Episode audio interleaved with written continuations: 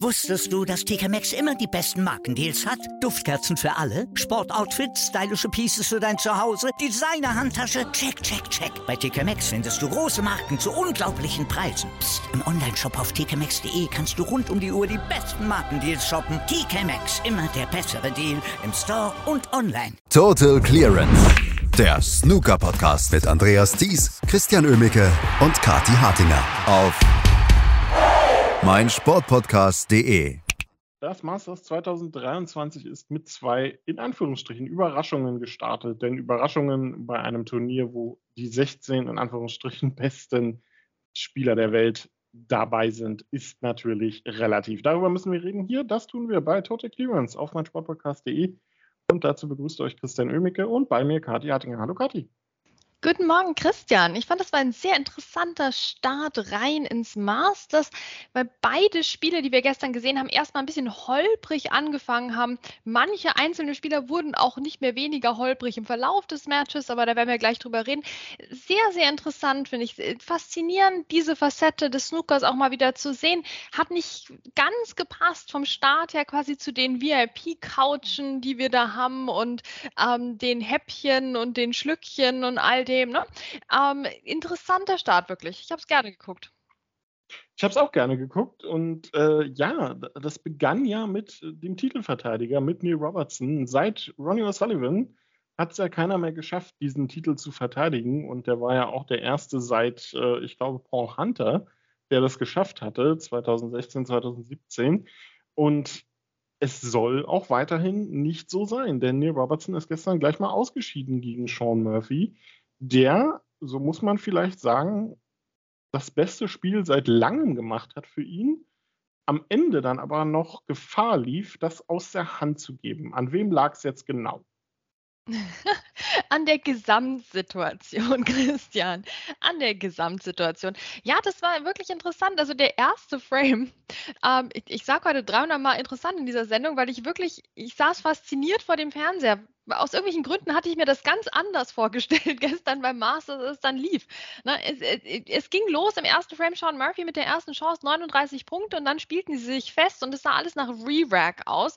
Und ähm, dann hat aber Sean Murphy es geschafft, dieses Re-Rack noch abzuwenden, wie du es ja möchtest, wenn du 39 Punkte zu null in Führung liegst. Ne? In einem Frame willst du ja nicht von vorne anfangen. Wie hat Sean Murphy das gemacht? Ja, er hat Neil Robertson eine Chance hingestellt. Ja, das finde ich sehr gut, finde ich sehr offensiv in der Herangehensweise Weise, um das Re-Rack zu vermeiden. Ähm, Neil Robertson konnte aus der Chance dann noch nichts machen, brauchte noch eine zweite, holte sich 73 Punkte dann im Break und führte mit 1 zu 0 da dachte ich mir, okay, diese Art von Match wird es. Ne? Das hatte ich doch ein bisschen erwartet fast. Vielleicht noch ein Tick flüssiger, vielleicht gleich der lange Einsteiger von den Robertson, aber immerhin Frame dann gewonnen, sogar mit einem 73er Break. Ähm, und dann war ich richtig überrascht. Dann war ich richtig interessiert, weil dann Sean Murphy plötzlich anfing, eine 98 zu spielen. Ja, ähm, ich hätte nicht damit gerechnet, dass ihm irgendwas über 70 gelingt. Also ich, ich möchte den Sean Murphy, Murphy jetzt gerne hypen hier, Christian, weil ich hätte es ihm nicht zugetraut. Ich meine, der, der, hat nicht so viel gemacht bisher die Saison. Ähm, hat ja immer sehr, selbst sehr gerne gesagt, dass er eigentlich gut gespielt hat, aber ich habe ihm das nicht so richtig geglaubt. Ähm, und jetzt startete er richtig gut gegen den Robert Robertson, dann ab Frame 2 die 98, dann Frame 3 die Kontrolle behalten mit der 53. Ähm, auch den, den vierten Frame hat er sich geholt obwohl der eigentlich relativ knapp war. Der fünfte Frame mit der 61, obwohl der eigentlich relativ äh, knapp war, hätten sich beide holen können. Und dann in Frame 6 die 100, endlich das Century Break. Also ich meine Frame 2 hier 98, Freunde. Also gerade Sean Murphy, der will doch hier Charity, der, der möchte doch was beitragen, oder? Dann ach, 98 Punkte. Na, da hat, es, hat er im sechsten Frame das dann besser gemacht, dann wurde mehr gespendet. Es wird ja für jedes Century Break wieder gespendet. Das ist doch eine schöne Sache. Und so hatten wir dann ein einseitiges Match eigentlich bis Frame 6 6, nur halt in die völlig unerwartete Richtung. Ähm, ich muss ja kurz mal was loswerden. Ne? Du glaubst den Spielern nicht, wenn sie sagen, sie spielen schlecht.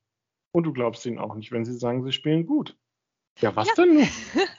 ich glaube Snookerspielern in Interviews tatsächlich relativ selten. Und ich meine, in jüngster Vergangenheit habe ich damit auch oft recht behalten.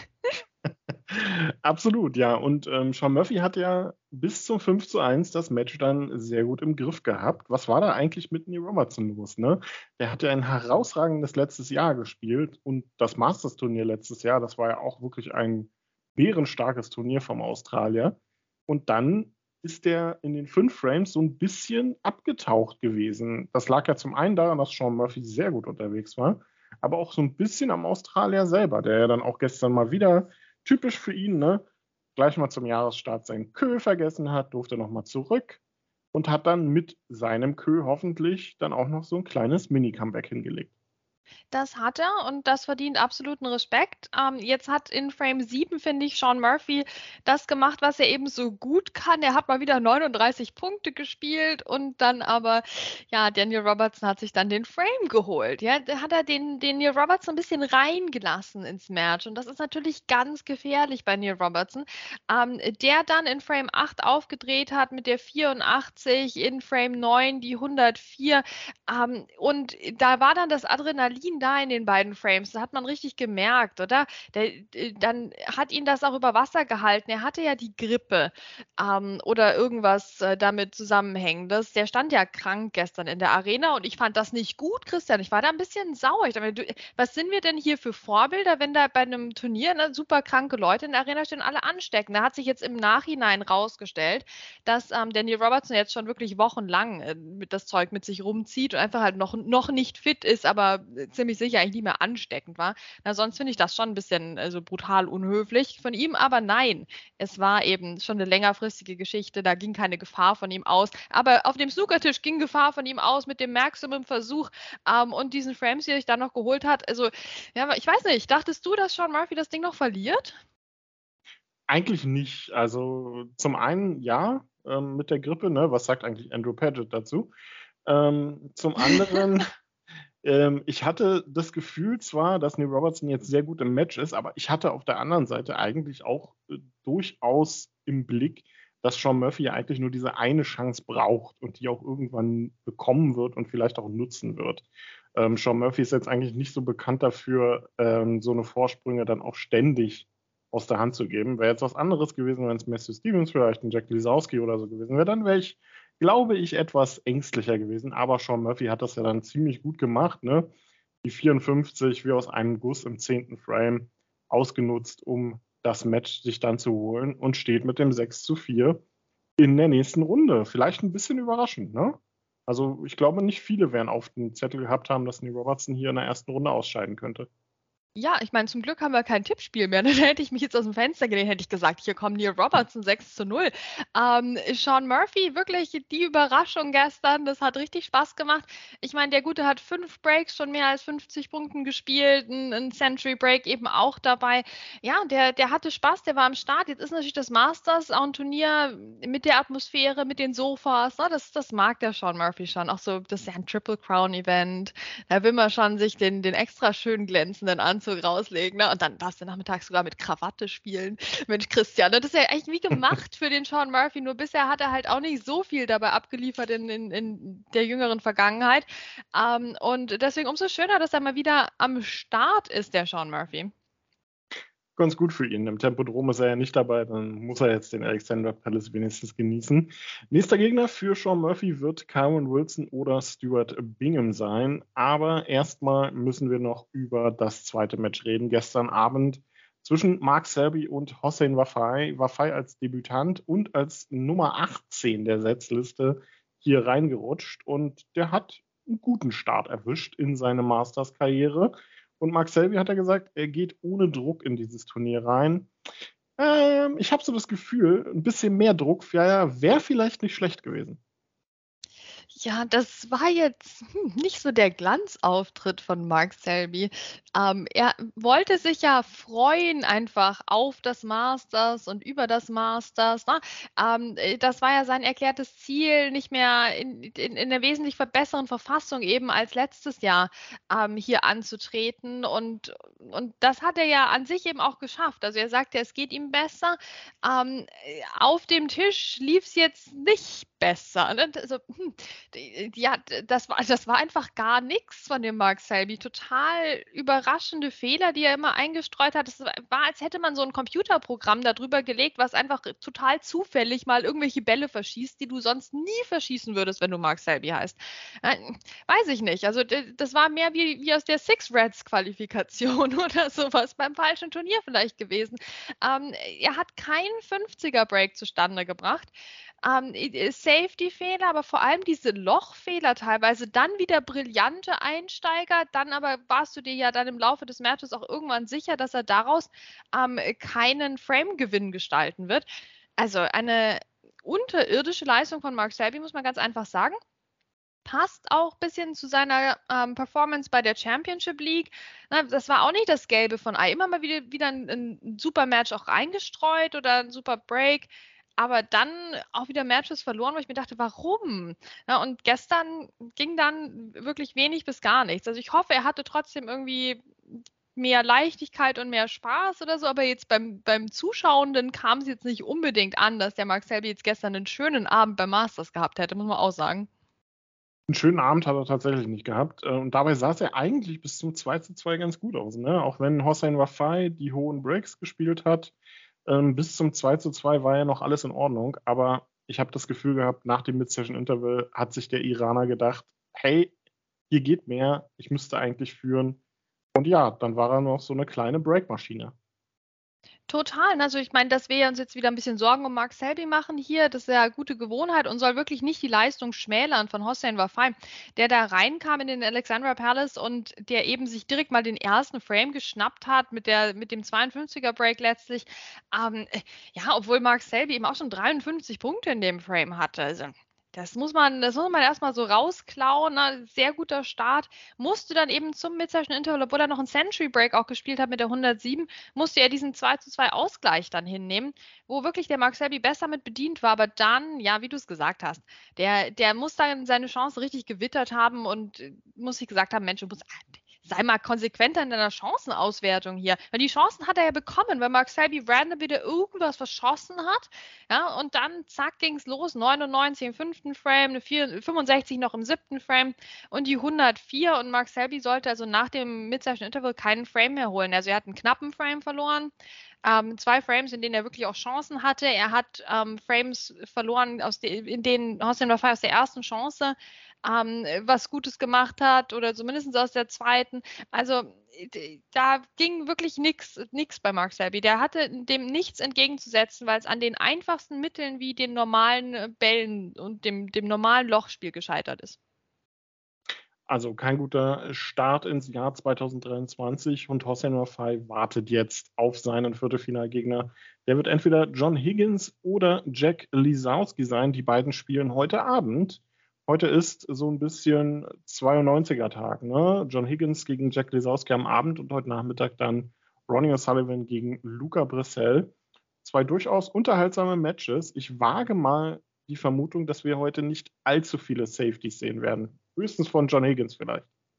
Ja, ich bin wirklich gespannt, welchen Charakter der heutige Tag haben wird. Gestern war das, finde ich, ein Tag der, der sehr sehenswerten Einzelbälle teilweise der lustigen Bilder auf dem Tisch, die haben ja auch immer ihren Charme, wenn dann mal wieder schwarz in der Ecktasche fast liegt und alle Roten sich drumherum versammelt haben oder eben gleich dieses Re-Rack oder was dann eben kein Re-Rack mehr wurde ähm, zwischen Neil Robertson und, und Sean Murphy. Ähm, wir hatten wirklich kuriose Bilder am Tisch, aber das hat dann natürlich das Breakbuilding auch nicht unbedingt erleichtert. Ne? Ähm, teilweise auch alle Roten mal an der Bande in, in so einem Hossein Rafai Mark Selby Frame, wo du dann schon wusstest, okay, der Frame ist eigentlich schon bei 40 Punkten Punkten im Break entschieden, weil ähm, da kannst du nichts mehr machen mit dem Tisch, außer den vielleicht abzubrennen. Ja, ähm, so wirklich komplexes Snooker, was wir gestern gesehen haben. Von daher absolut spannend, sich zu überlegen, was machen die Jungs heute damit. Ähm, wir haben ja Ronnie O'Sullivan gegen Luca Brissell Luca Brissell würde ich mich sehr freuen, wenn er den Ronnie O'Sullivan heute schlagen würde, bin ich ganz ehrlich. Und äh, John Higgins gegen Jack Lesowski. Na, ich meine, vielleicht gewinnt ja Jack Lesowski auch das Masters jetzt, aber gleichzeitig, na gut, na gut, das glaubt mir ja keiner. Ähm, äh, gleichzeitig muss ich auch sagen, John Higgins hat sehr gut gespielt in der Championship League. Ne? Der hat teilweise brillant und mal wieder wie er selbst gespielt. Also auch das sehr, sehr sehenswert ähm, heute Abend. Also ja, da, da ist einiges los. Ähm, gleichzeitig ist es natürlich beim Masters immer so in der Natur der Sache, dass wir nur zwei Matches am Tag haben. Deswegen umso besser, dass wir jetzt hier noch nachlegen können mit der Q-Tour und, und anderen Dingen, die heute, die gestern passiert sind. Genau, und World Snooker hat jetzt erstmal ein bisschen was zu tun, denn das Match von Hossein Wafai bei den Welsh Open Qualifikationen werden sie auf jeden Fall erstmal verlegen müssen, wenn sie es nicht schon getan haben inzwischen. Ich hoffe mal, dass man da ähm, so oder so jetzt ein bisschen angepasst hat. Ähm, Kathi hat schon angesprochen, es wurde auch woanders oder wird auch woanders Snooker gespielt. So ja auch zum Beispiel in Barnsley. Dort findet die Qualifikation für die Six-Bets-Weltmeisterschaft statt, parallel. Und wir können sagen, Lukas Kleckers zum Beispiel schlägt sich sehr, sehr gut. Gestern ähm, einen Sieg gegen Joe Perry folgen lassen auf den, naja, etwas rumpeligen Auftritt, äh, Auftakt gegen Jack Harris. Ähm, jetzt trifft er heute auf Anthony Hamilton, müsste heute nochmal drei Matches gewinnen. Wer hat sich diesen Zeitplan schon wieder ausgedacht? Ähm, aber sieht bisher ganz gut aus. Ja, also das war natürlich ein Überraschungssieg von Lukas Kleckers und einer, der uns richtig Freude macht.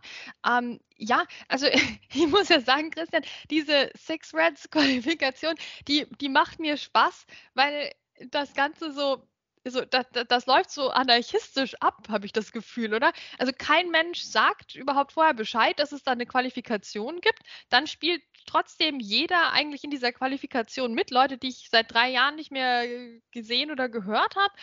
Ähm, dann sind plötzlich, also sind das ja auch noch mehrere Runden. Ne? Also wenn du, na klar könntest du das jetzt irgendwo in den Untiefen der Websites nachlesen, wenn du es nach 30 Minuten Suche dann gefunden hast, aber na, ich lasse das mehr so auf mich zukommen. Dann bin ich doch überrascht, dass jetzt hier nochmal so viele Qualifikationsmatches folgen. Also ein interessantes Format. Die Six Reds Weltmeisterschaft kennen wir echt mehr so als, ja, da laden wir halt ein paar Leute ein, dann spielen die mal mit weniger Bällen, das ist doch lustig, guck mal zu, hier Thailand am Strand. Ne? Also das ist schon sehr, sehr anders diese Saison. Ich bin wirklich ähm, fasziniert von, den, von dem Turnier.